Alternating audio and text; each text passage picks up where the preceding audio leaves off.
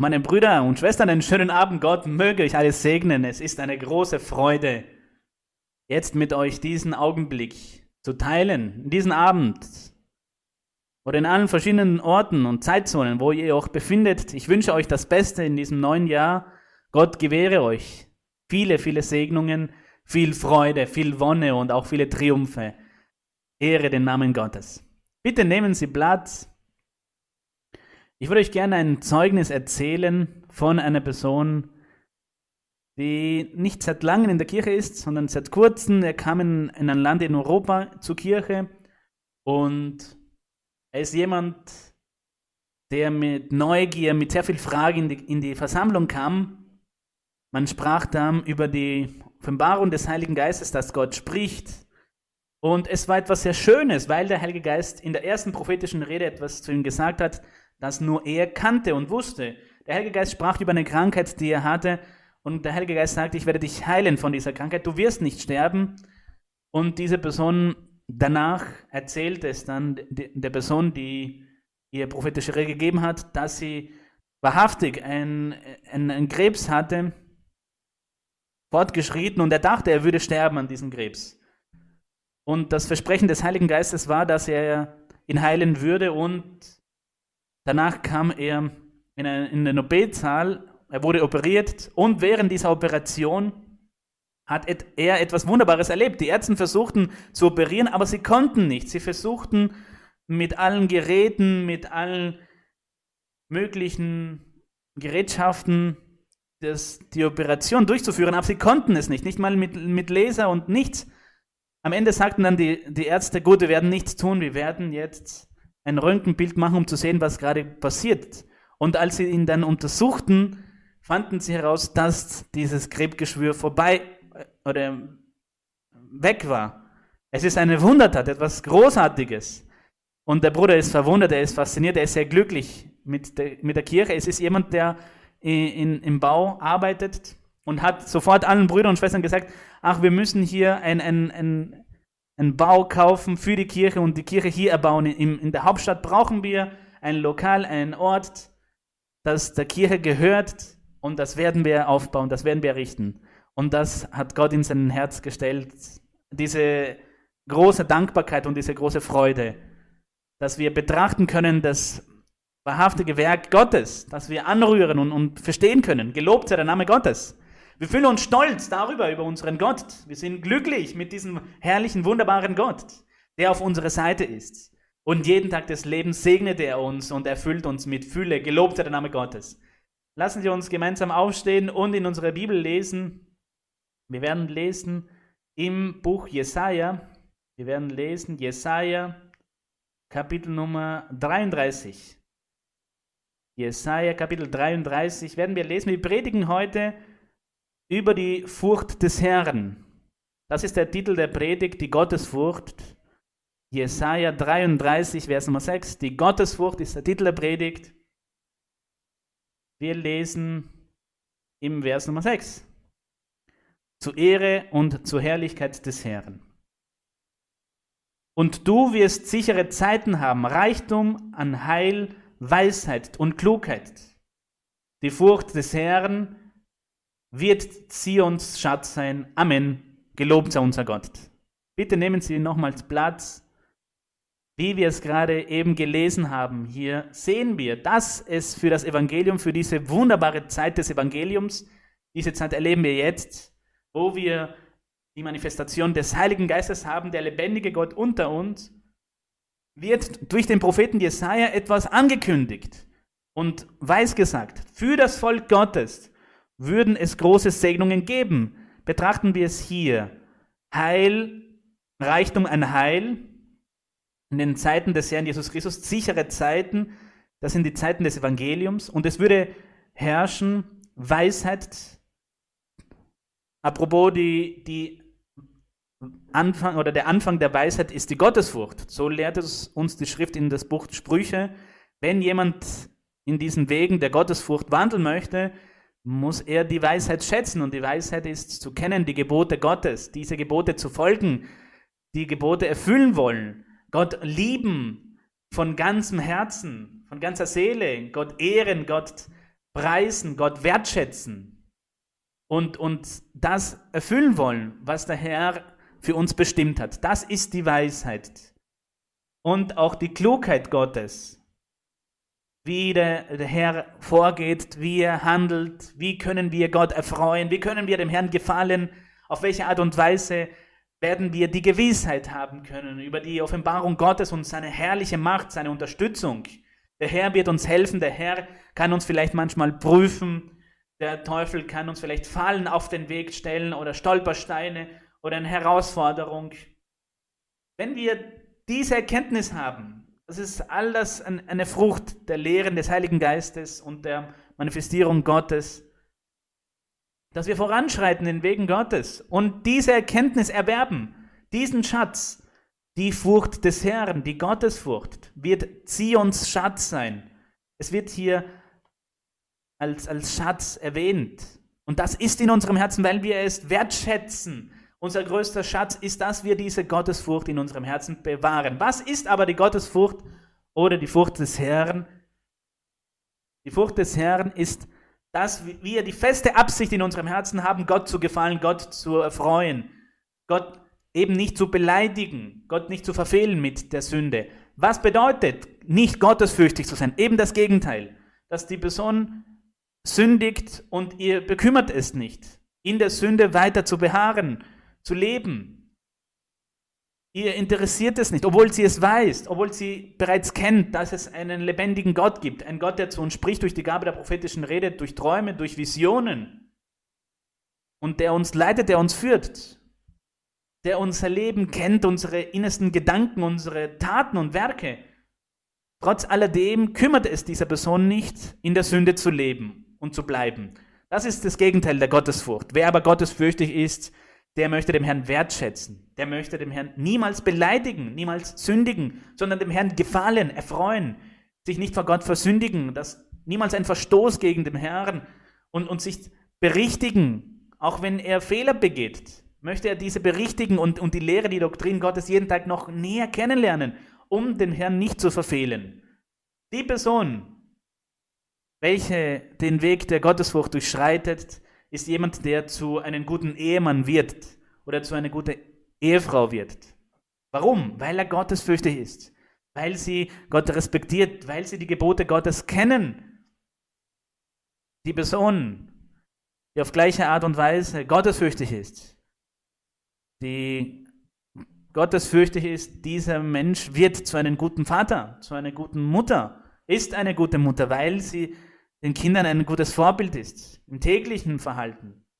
Auf gleiche Art und Weise ein guter Nachbar, ein guter Arbeitskollege, ein Gläubiger, ein guter Gläubiger, weil die Person gottesfürchtig ist und die Gesetze der Bibel auch einhaltet. Zum Beispiel im Buch Levitikus finden wir, dass der Herr zu ihnen sagte, ihr, ihr dürft nicht oder ihr sollt euren, euren Nächsten keine Interesse anfordern, keine Zinsen anfordern.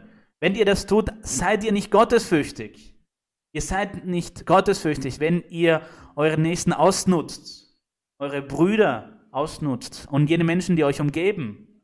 Zu der damaligen Zeit auch, wenn gesagt wurde, wenn dein Bruder dir etwas schuldig ist und er hat nichts, womit er zahlen kann und er zu dir sagt, ich will dein Knecht sein, dann behandle ihn nicht wie ein Knecht, sondern wie dein Bruder. Wenn er dir dienen möchte, dann nimm es an. Aber wenn dann der Erlassjahr kommt und die Zeit erfüllt wird, dann sollst du ihn freisprechen, damit er sich nicht als Knecht fühlt und unterordnet, weil du gottesfürchtig sein sollst. Die Kinder Gottes müssen gottesfürchtig sein.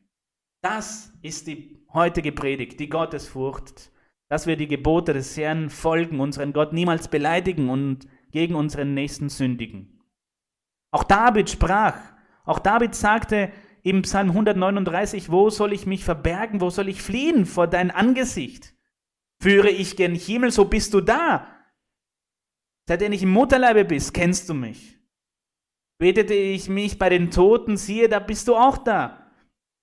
Denn es ist die große Erkenntnis und, und die große Analyse, die der Gläubige tut, der Anhänger des Herrn. Er weiß, dass Gott Geist ist, dass Gott lebt und dass er sich offenbart. Und diese Predigt ist für jene, die bereits in der Kirche sind, die bereits eine Zeit lang in der Kirche sind. Für die ist diese Predigt. Diejenigen, die bereits die, die Erkenntnis haben, dass Gott sich offenbart.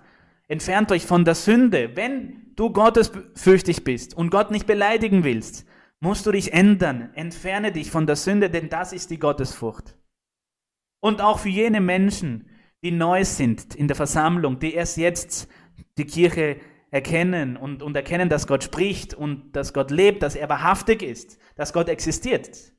Auch für jene Menschen, für diese Menschen gilt auch diese Predigt, denn sie erwerben diese Erkenntnis durch diese Predigt. Und dass sie glauben werden an diesen Gott, der Geist ist, der kein Abbild ist, keine Statue, sondern ein Gott im Geiste und in der Wahrheit. Der ist wahrhaftig. Und ich werde diesen Gott lieben und ehren und ich werde ihn huldigen und lobpreisen.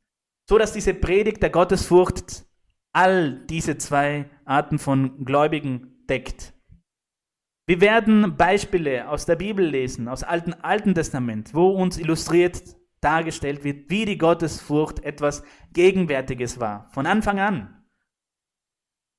Wir werden es finden im Buch, im ersten Buch Mose 22, ein besonderen Beispiel.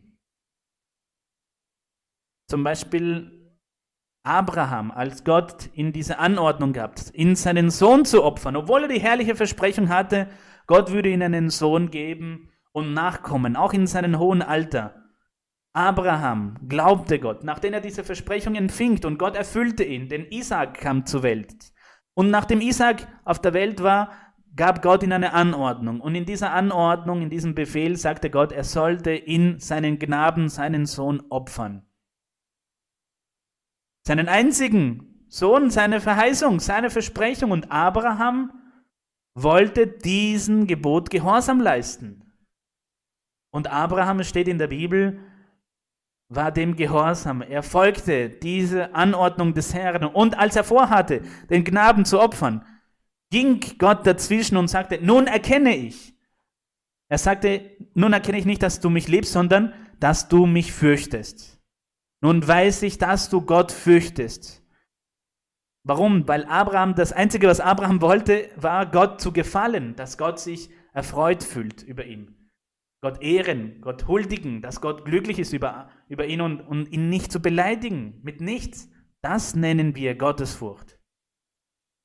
Und da sagte Gott zu ihm, nun weiß ich, dass du Gott fürchtest.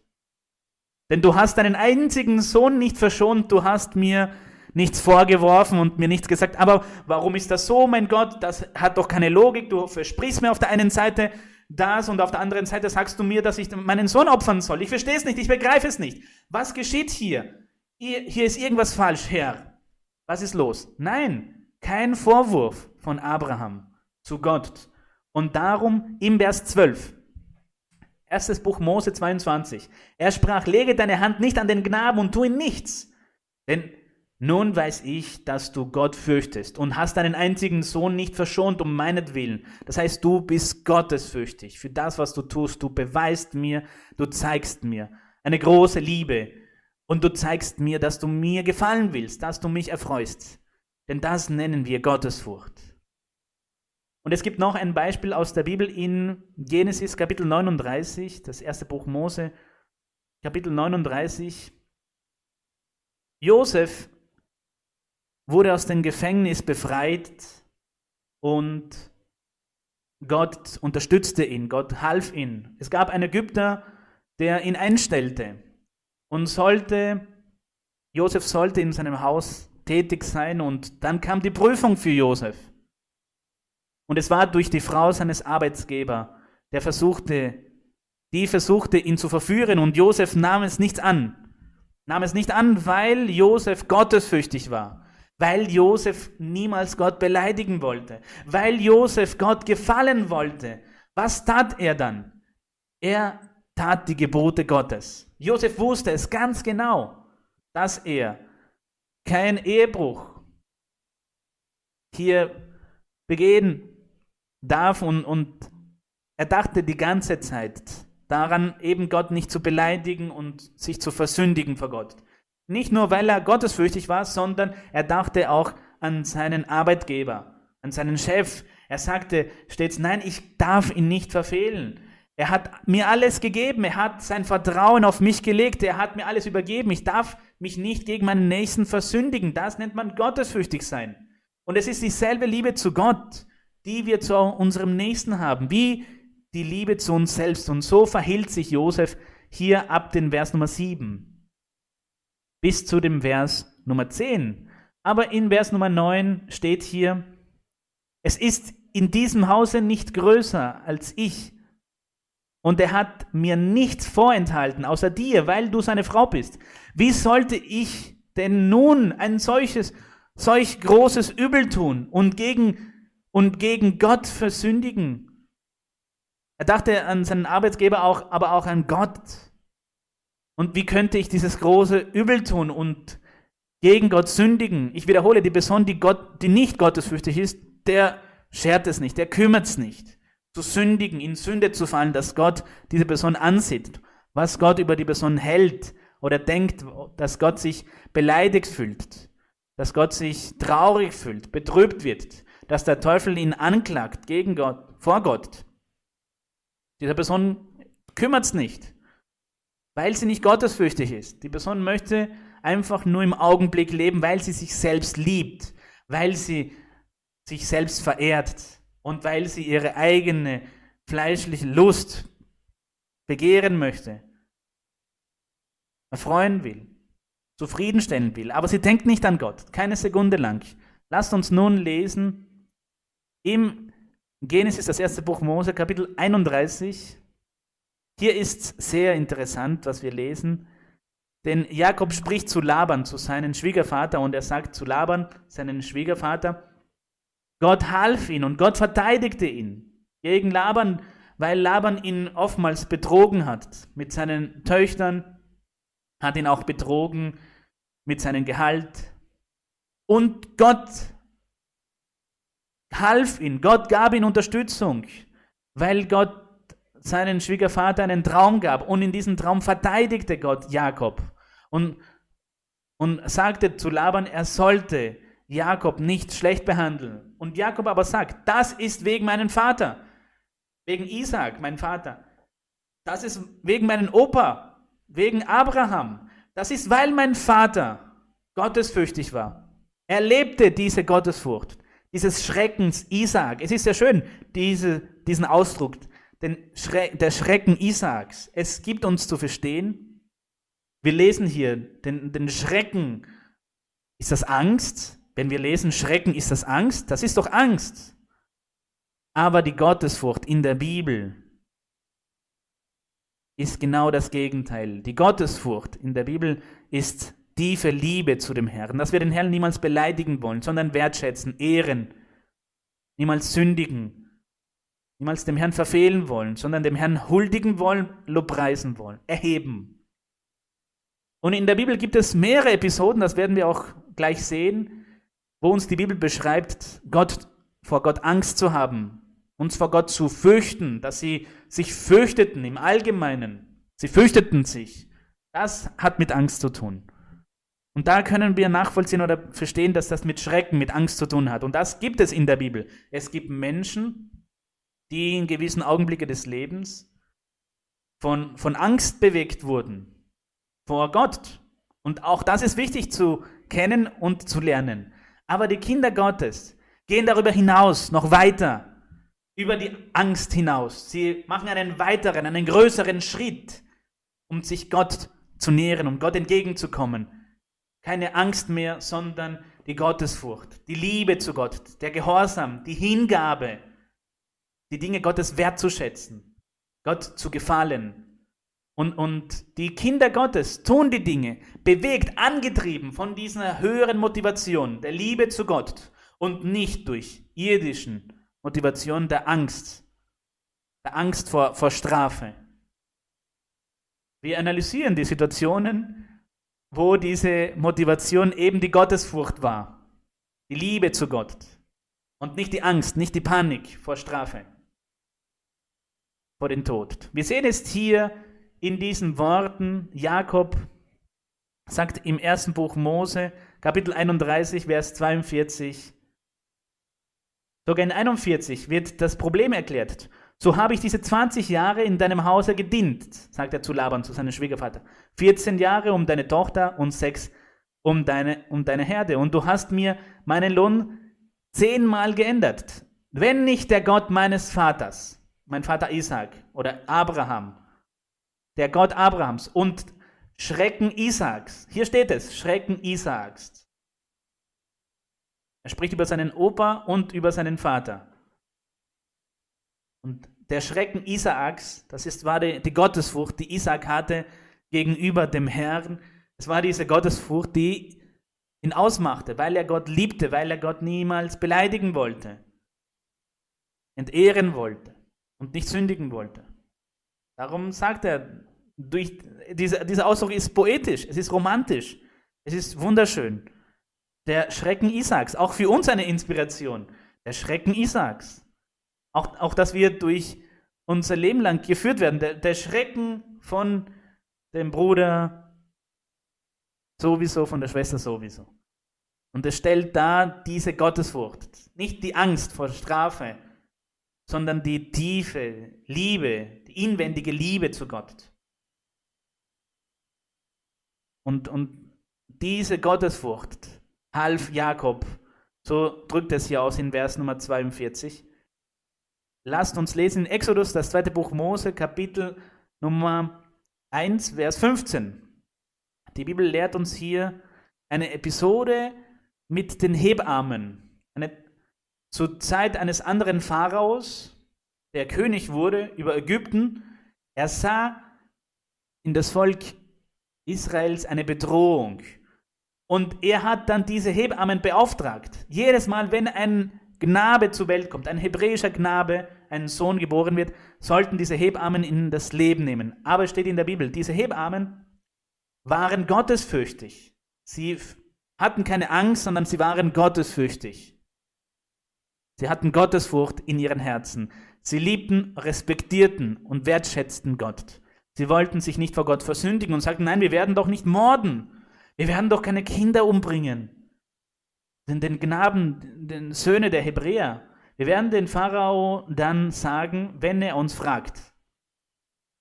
Wenn wir die Frauen aufsuchen, im Augenblick, wo die Babys zur Welt kommen, die hebräischen Frauen sind anders. Sie sind viel tougher, viel stärker und sie haben bereits das Kind zur Welt gebracht. Und deshalb können wir nicht wissen, ob es ein, ein Junge oder ein Mädchen war. In Vers 19 die Hebammen antworten dem Pharao, die hebräischen Frauen sind nicht wie die ägyptischen, denn sie sind kräftige Frauen. Ehe die Hebamme zu ihnen kommt, haben sie geboren. Wir merken es nicht, weil die Kinder bereits zur Welt gekommen sind. Und es steht in der Bibel im Vers Nummer 19, die Hebammen aber waren gottesfürchtig und taten nicht, wie der Pharao ihnen gesagt hat. Im 15 und 16 ist hier die Anordnung, und in Vers 20 und 21 steht, dass Gott diese Hebammen gesegnet hat. Und weil die Hebammen Gott fürcht, fürchteten, nicht aus Angst, sondern aus Liebe zu Gott, seine Gebote zu Liebe und, und dem Leben der Kinder zu Liebe, das, das Leben der anderen zu respektieren, auch das ist ein Gebot Gottes. Obwohl Gott ihnen noch nicht das Gesetz Mose gegeben hatte, hatte er ihnen bereits dieses Gesetz in ihr Herz gelegt. Gott segnete ihre Häuser, steht hier. Und Vers 20. Und das Volk mehrte sich und wurde sehr stark, in Vers 20. Es gibt auch eine weitere Episode, die wir jetzt nicht lesen können, im ersten Buch der Könige 18, von 1, Vers 1 bis 4. Hier spricht man über einen Mann, der hieß Abdias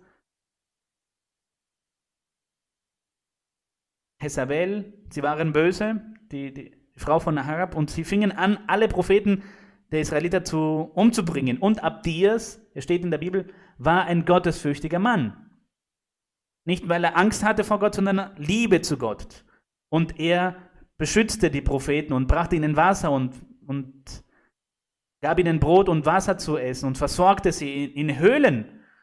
Und so wurden sie gerettet. 100 Propheten Auch das ist ein sehr schönes Beispiel, wie uns die Bibel illustriert oder zeigt. Menschen, die wegen der Gottesfurcht und nicht wegen der Angst, sondern der Liebe zu Gott, haben sie dem Herrn geehrt und nicht beleidigt, sondern im Gegenteil, sie haben sich bemüht, Gott zu gefallen und Gott zu erfreuen.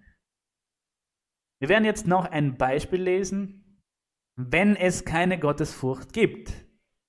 In diesem Beispiel lesen wir, dass sie sich nicht bekümmert haben. Sie kümmerten sich nicht darum. So kann es heute passieren mit jenen Menschen, die vom bösen Geistern besessen sind. Der Teufel nimmt sie ein und sie werden besessen und bewegt vom eigenen Fleisch, bewegt, getrieben. Und diese Menschen begehen Sünden und, und Gräueltaten vor Gott.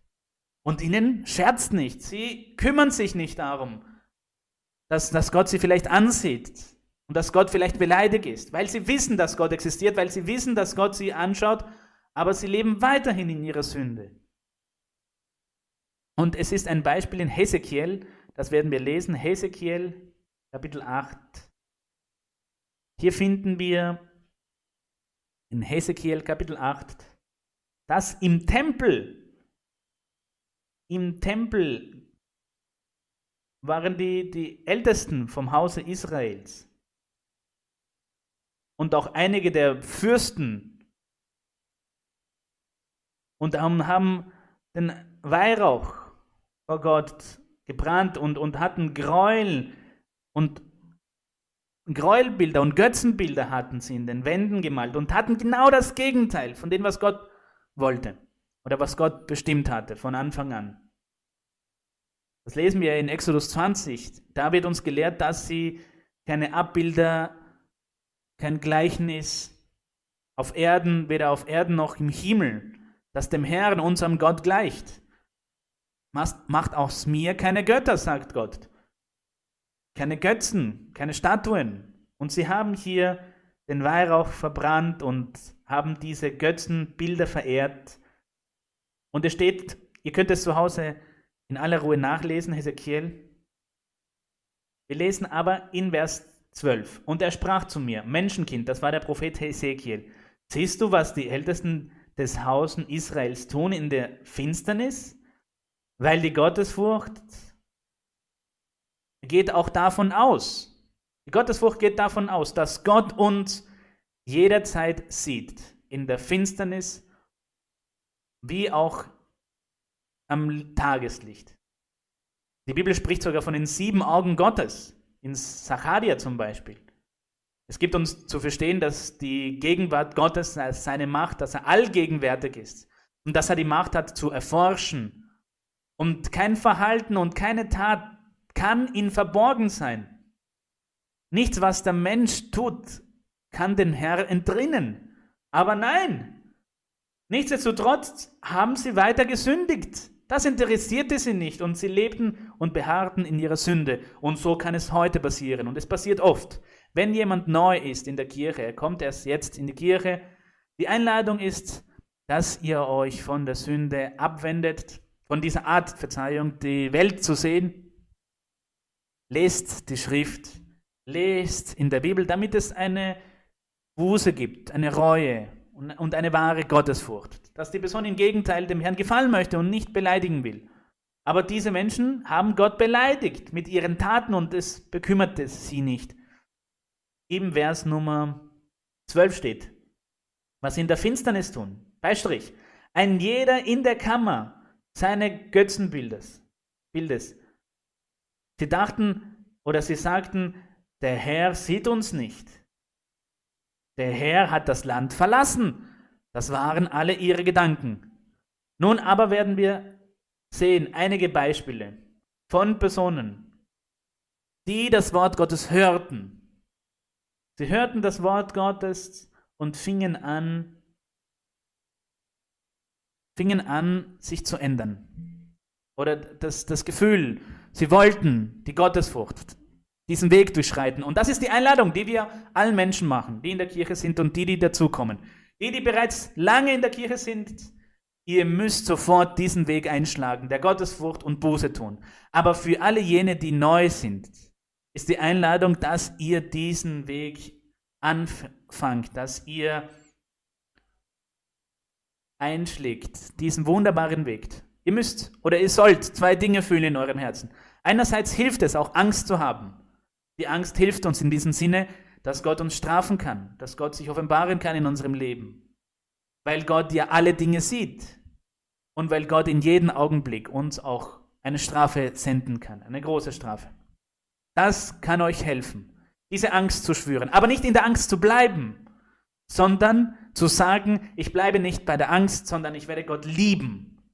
Und ich möchte Gott nicht beleidigen, ich möchte Gott gefallen und ihn lieben und ich werde auf, aufmerken auf das, was Gott zu mir sagt.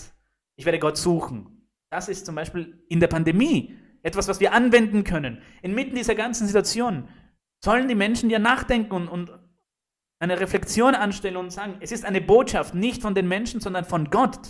Diese Pandemie konnte die Menschheit bis jetzt nicht lösen. Gott spricht zu uns. Gott sagt uns, ich bin hier. Und, und wir nehmen teil an den Wundertaten Gottes, an der Lehre, an der Erkenntnis des, des Heiligen Geistes. Wir sind bereits hier. Es macht uns Angst, was gerade passiert. Es kann uns ja berühren, es kann uns ja bewegen in unserem Leben. Es kann uns vielleicht in unserem Leben ja passieren, dass wir krank werden. Aber ich werde nicht in der Angst bleiben. Ich werde die Dinge nicht aus Ängsten tun, dass ich bestraft werde, sondern aus Liebe. Gott möchte, dass ich ihn wertschätze und liebe. Wir werden zwei Beispiele lesen, wo solche Situationen erlebt werden. Exodus Kapitel 9, das zweite Buch Mose, Kapitel 9. Als die Plagen Ägyptens kamen, sah das Volk Israels, wie Gott sich offenbarte durch diese Plagen. Sie sahen es mit eigenen Augen. Und Mose redete vor dem Pharao. Vor Pharao und Mose sagte zu Pharao in dieser Stelle, Gott wird eine Plage schicken. Plage mit Hagel. Kein Vieh und kein Mann darf außerhalb seines Hauses sein, denn mit dieser Plage werden sie umkommen. Mit diesen Hageln. Und in der Bibel steht, Jene, die auf Mose hörten, auf dieses Wort Gottes, hörten und waren gottesfürchtig, hatten Angst davor, jene würde Gott beschützen und jene, die es nicht wertgeschätzt haben, die dieses Wort gering geachtet haben, auch nicht, weil sie Angst davor hatten oder weil sie wertschätzen, dass Gott zu den Menschen spricht, denen würde das üble, diese üble Plage widerfahren. Hier steht in Exodus, das zweite Buch Mose, Kapitel 9, Sie können ja von Vers 18 bis 21 lesen. Aber in Vers Nummer 20 steht zum Beispiel, wer nun von den Großen des Pharao das Wort des Herrn fürchtete, da ist nicht nur Angst, sondern auch Gottesfurcht. Sie haben begonnen, dieses Wort Gottes wertzuschätzen, zu respektieren. Und das ist, was wir möchten. Dass jene Menschen, die neu sind in der Kirche, dass sie anfangen, das zu tun. Zu wertschätzen und zu respektieren. Diese Doktrin, die Lehre, die wir empfangen durch unsere Schwester Maria Luisa. Diese Botschaften Gottes, wo Gott zu uns sagt, wir sollen in der Bibel lesen, wir sollen beten, wir sollen Gott, dem Herrn ehren und loben, uns von der Sünde abwenden und dem Herrn suchen. Von den Großen des Pharao, jene, die das Wort Gottes des Herrn fürchteten, der ließ seine Knechte und sein Vieh in die Häuser fliehen. Wessen Herz sich aber nicht an den Herrn Wort kehrte, der ließ seine Knechte und sein Vieh auf dem Felde. Und jene wurden bestraft. Jene kamen um. Wir werden lesen in Lukas Kapitel 23 noch. Die Bibel lehrt uns in Lukas 23 eins der Diebe, die mit dem Herrn Jesus Christus am Kreuz gehängt sind. Sie waren im Angesicht des Todes. Lukas Kapitel 23, Vers 39. Einer tat Buße und einer bereute seine Taten und erkannte den Herrn Jesus Christus. Er hatte nicht nur Angst oder Schrecken, weil der Tod ihn heimsuchte, sondern er machte auch einen weiteren Schritt zu Gottesfurcht, als er dem Herrn Jesus Christus erkannte als Gott, dem Heiland, und sagte, du bist der König und wurde ungerecht verurteilt. Dieser ist ein Gerechter, sagte er. Und bat dem Herrn, dieser Räuber bat dem Herrn, sich über ihn zu erbarmen und ihn zu gedenken im Paradies. Und deshalb hat er den anderen Dieb, der den Herrn Jesus Christus nicht wertschätzte, der den anderen Herrn Jesus Christus gering schätzte, der zu dem Herrn Jesus Christus sagte, wenn du Gottes Sohn bist, dann steig von diesem Kreuz herab, errette dich selbst. Er spottete und verhöhnte ihn. Und er sagte, Dieser gottesfürchtige Mann sagte dann, du bist nahe dem Tode und du respektierst nicht mal dem Herrn, deinen Gott. Denn auch das ist wichtig, dass wir Angst haben, dass wir Angst spüren, um aufzu, aufzuwachen. Du bist dem Tod nahe und du weißt nicht, dass du schlecht gelebt hast, du warst ein Dieb und hast den Menschen, du hast den Menschen beraubt und du hast keine Angst. Hast du denn keine Angst? Hast du den Heiland verhöhnst? Du beleidigst Gott. Du hast keine Angst vor dem, was jetzt für dich kommt. Ewige Verdammnis? Das kann nicht sein. Fürchtest du nicht mal Gott? Fürchtest du dich nicht mal vor Gott? Das heißt, es gibt mehrere Stellen in der Bibel, wo wir das Wort fürchten, fürchten, ich, über dieses Fürchten, fürchten nicht von Angst, sondern von Fürchten lesen wir in der Schrift. Und da meint man oftmals die Angst und oftmals die Gottesfurcht. Das heißt Respekt und Liebe auch vor Gott. Aber hier ist die Angst gemeint. Es muss auch eine Angst geben vor der Strafe. Eine Angst, bestraft zu werden, dass die Person, die Person ist kein Gott. Die Person kann nichts tun. Auch wenn er weise ist, auch wenn er ein Wissenschaftler ist. Er kann nichts tun vor der Anwesenheit Gottes. Und er ist unfähig und schwach vor der Realität des Lebens, die größer sind als er selbst. Da wisst ihn der andere zurecht und sprach. Und du fürchtest dich auch nicht vor Gott, der du doch in gleicher Verdammnis bist? Warum sagst du dem Herrn, er soll sich selbst retten? Zuletzt betrachten wir noch Beispiele, Beispiele, wo die Angst auch regierte, wo die Angst gegenwärtig war, um ihnen zu helfen. Etwas Gutes, um ihnen zu helfen, dass sie darüber nachdenken, dass sie Buße tun, dass sie von dem falschen Weg abgingen. Die Angst begleitete sie. In Genesis, Kapitel Nummer 3, als Adam und Eva sich vor Gott versündigten. Was hat der Mensch, wenn er sich vor Gott versündigt? Er flieht vor Gott, er versteckt sich, weil er Angst hat. Das macht der Mensch. Er hört auf, in die Versammlung zu kommen. Er möchte die Predigten nicht ansehen, weil er weiß, dass er in Sünde lebt. Was ist seine Reaktion? Er flieht, er versteckt sich, er verbirgt sich. Er fühlt Angst, er fürchtet sich. Und auf Dauer ist es ja ein Schritt, dass der Menschen helfen muss um aufzuwachen, um nachzudenken, dass sie sich wieder zu Gott bekehrt und dem Herrn liebt und wertschätzt. In 1. Buch Mose Kapitel 3, Vers 10 rufte Gott Adam und er sagte, ich hörte dich im Garten und fürchtete mich. Das heißt, ich hatte Angst, ich fürchtete mich, bedeutet hier, ich hatte Angst, denn ich bin nackt. In Matthäus 25, 25 lesen wir noch ein Beispiel. Da hat der Herr ihnen den, die seinen Knechten Zentner verteilt. In, in Matthäus 25, Vers 25 steht, einer fürchtete sich. Er bekam zwei Zentner und einer bekam nur einen. Und als der Herr sagte, wo ist mein Zentner?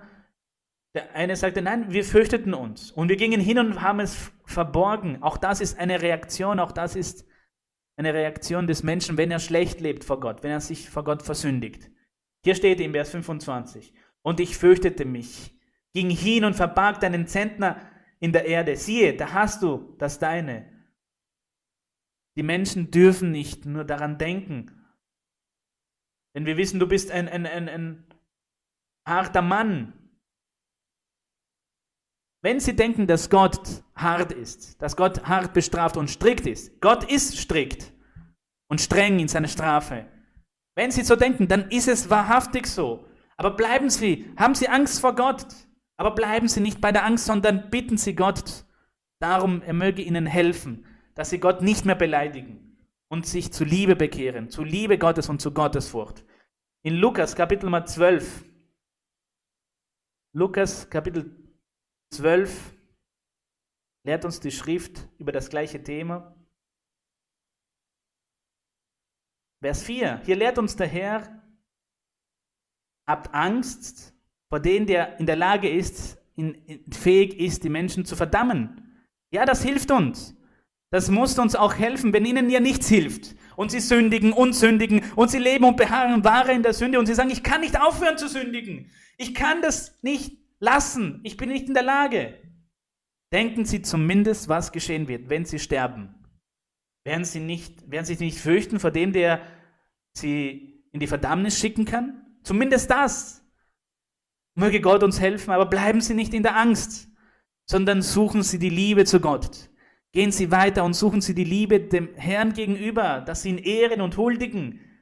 In Vers 4, ich sage euch, aber meine Freunde, fürchtet euch nicht vor denen, die den Leib töten und danach nichts mehr tun können. Ich will euch zeigen, vor wem ihr euch fürchten sollt. Das heißt, vor wem sollt ihr Angst haben? Fürchtet euch vor dem, der nachdem er getötet hat. Wer kann den töten? Wer kann das Leben nehmen? Gott kann das Leben nehmen. Auch Macht hat in die Höhle zu werfen. Gott hat Macht in die Höhle zu werfen. Ja, ich sage euch, vor dem fürchtet euch. Wenn es hier steht, Gottesfurcht, bedeutet Liebe zu Gott, beleidigt ihn nicht. Wenn er sagt, fürchtet ihn, in den meisten Stellen, heißt, habe Angst vor ihm. Die Gottesfurcht und sich vor Gott fürchten. Und wandle auf den, auf den Weg der Gottesfurcht. Bleibe nicht bei der Angst, bei dem Schrecken, sondern schreite voran zu Liebe. Im Genesis 20 finden wir zum Beispiel heraus, dass diese Menschen auch Angst hatten. In Genesis 20 der König Abimelech wollte Sarah zur Frau nehmen. Sarah war ja die Frau von Abraham. Und Abimelech, das war ein, ein Herr der Philister, er wollte Sarah zur Frau nehmen, weil, sie, weil er Abraham fragte, wer sie sei. Und Abraham sagte, sie sei seine Schwester. Sie war aber seine Schwester, tatsächlich. Aber sie war auch seine Frau. Abimelech wollte sie zur Frau nehmen. Dann ging, da ging Gott dazwischen in einen Traum und Gott sagte ihm im Vers Nummer 3, und Gott sprach zu ihm des Nachts im Traum und sprach zu ihm, siehe, du bist des Todes, um der Frau willen, die du genommen hast. Stellt euch vor, dass, der, dass das einen Menschen widerfahren kann, dass Gott uns im Traum sagt, tu das nicht. Da fühlen wir, das ist das Geringste, was wir fühlen können, Angst vor Gott. Danach folgt die Liebe, danach folgt die Gottesfurcht. In Vers 8 ging sofort Abimelech hin und, und, und sagte Abraham, was hast du mir angetan? Du wolltest mich sündigen lassen. Gott kam zu mir und, und erzählte es mir im Traum und er erzählte es auch seinem ganzen Haus und seine Knechte und allen Menschen. Seht, was mir widerfahren ist. Gott sprach zu mir. Gott spricht, Gott lebt.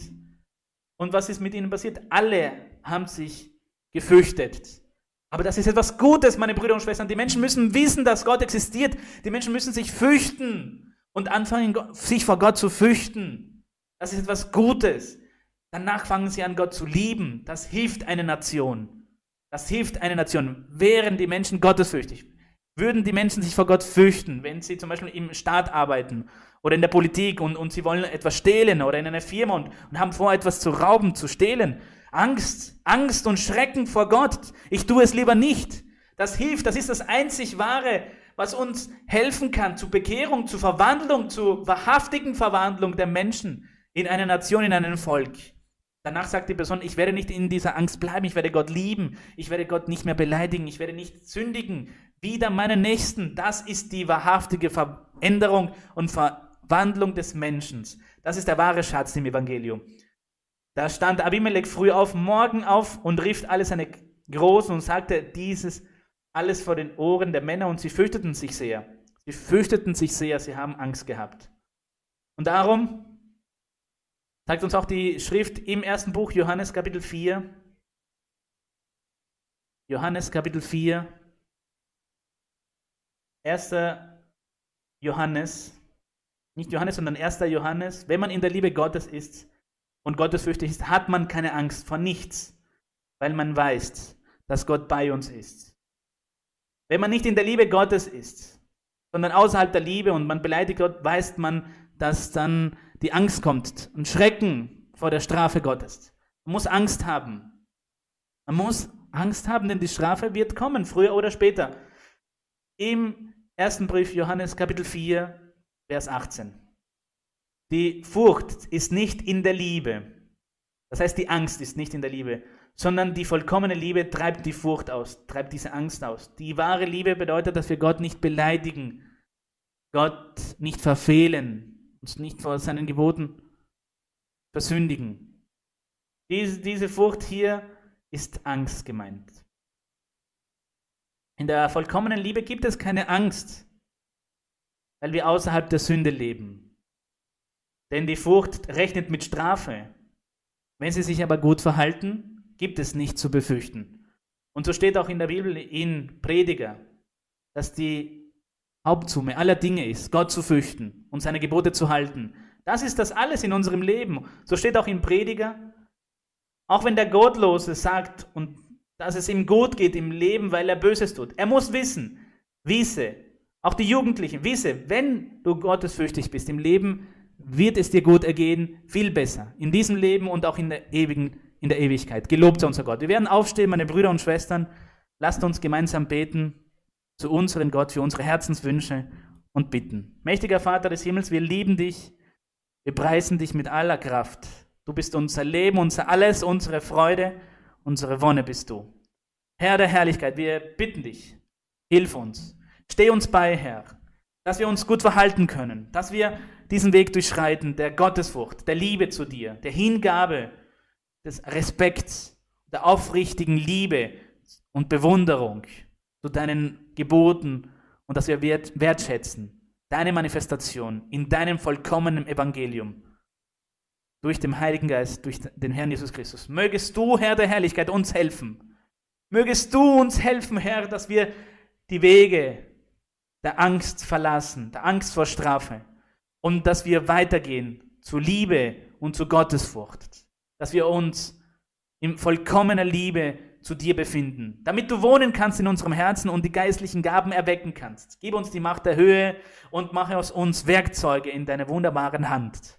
Als gute Gläubige, als gute Eltern und Bewohner dieses, dieser Erde, als gute Menschen, Nachbarn und Arbeitnehmer. Viele von uns, wir wollen dich ehren und lieben, wie es dir gebührt, Herr, mit aller Aufrichtigkeit und Liebe. Entferne das Böse, die Fallen des Teufels, die Stolpersteine, böse Geister, dieses, dieser Geist, Herr, diesen Virus. Nimm in die Kraft, beschütze und erhalte dein Volk. Stelle Mauern um dein Volk, Herr, dass sie beschützt, bewahrt werden, gesegnet und behütet von dem Höchsten im Himmel. Danke, Herr, du bist löblich, heilig und vollkommen. Danke für unsere Schwester Maria-Luisa, für den Rückhalt, für die Kraft, die sie hat, für das, was sie bedeutet für dein Volk, Herr, als geistliches Oberhaupt deiner Kirche weltweit. Wir bitten dich, gewähre ihr die besten und die schönsten Segnungen und auch deinem Volk und alle jene, die das Herz öffnen für dich, die sich bemühen wollen, die kämpfen wollen und das deine lieben, mein Herr, für die bitte ich dich, Herr, offenbare dich ihnen mit großen geistlichen Offenbarungen und Zeichen, dass alle erkennen, dass du existierst und dass du lebendig bist. Und dass alle, von den Kleinsten bis zum Größten, dass sie alle gottesfürchtig sind. Dass sie diesen ersten Schritt machen. Dass sie aufbauen können zur vollkommenen Liebe zu dir. So soll es sein, mächtiger Vater, wir lieben dich. Der Herr der Herrlichkeit, reinige unsere Leiber von Unreinheiten. Mögest du uns beschützen. Möge der Höchste uns Triumphe und Errungenschaften geben nach seinen Verheißungen und gewähre uns die Herzenswünsche. Halleluja, so soll es sein. Die ganze Kirche des Herrn möge gesegnet sein, in Fülle und in Segnung leben und alle Menschen, die sich hinzufügen.